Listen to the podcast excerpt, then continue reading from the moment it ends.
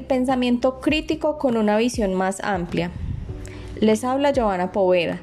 y el día de hoy quiero compartir algunas consideraciones que tengo sobre el pensamiento crítico después de haber tenido la oportunidad de profundizar en el tema desde la experiencia de mi docente.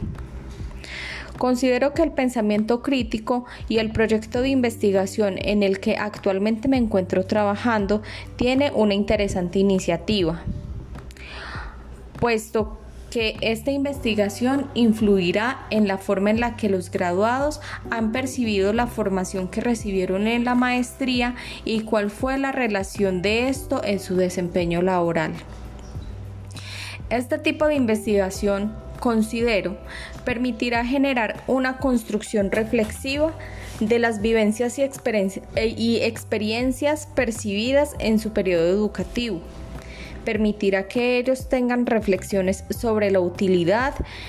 y el sentido de cada uno de los módulos, permitiendo esto reconocer el papel de cada uno de estos en el desarrollo de las competencias profesionales aplicadas a sus actividades laborales. Todos estos testimonios de los graduados dotará al programa del posgrado con herramientas que permitan hacer las modificaciones necesarias para hacerlo más competitivo pero personalmente permitirá conocer la libertad de pensamiento de cada uno de los participantes e incentivar en ellos una alta motivación de acuerdo a la utilidad en la información suministrada al proceso investigativo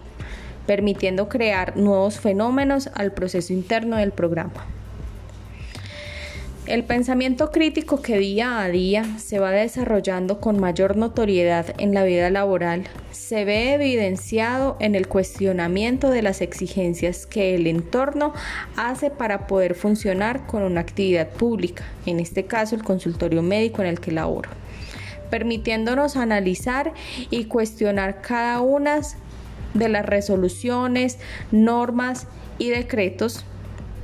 al preguntar el por qué y el para qué debemos acogernos a cada una de estas disposiciones y expresar el desacuerdo,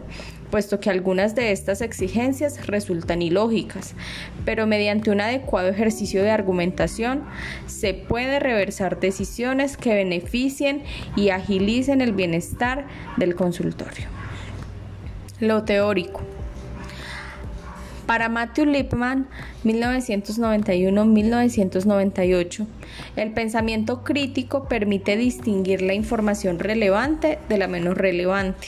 siendo utilizada como una herramienta útil para atender de manera adecuada opiniones no fundamentadas, ayudando a establecer una posición crítica evitando así la influencia de la opinión de una persona en la opinión de la otra.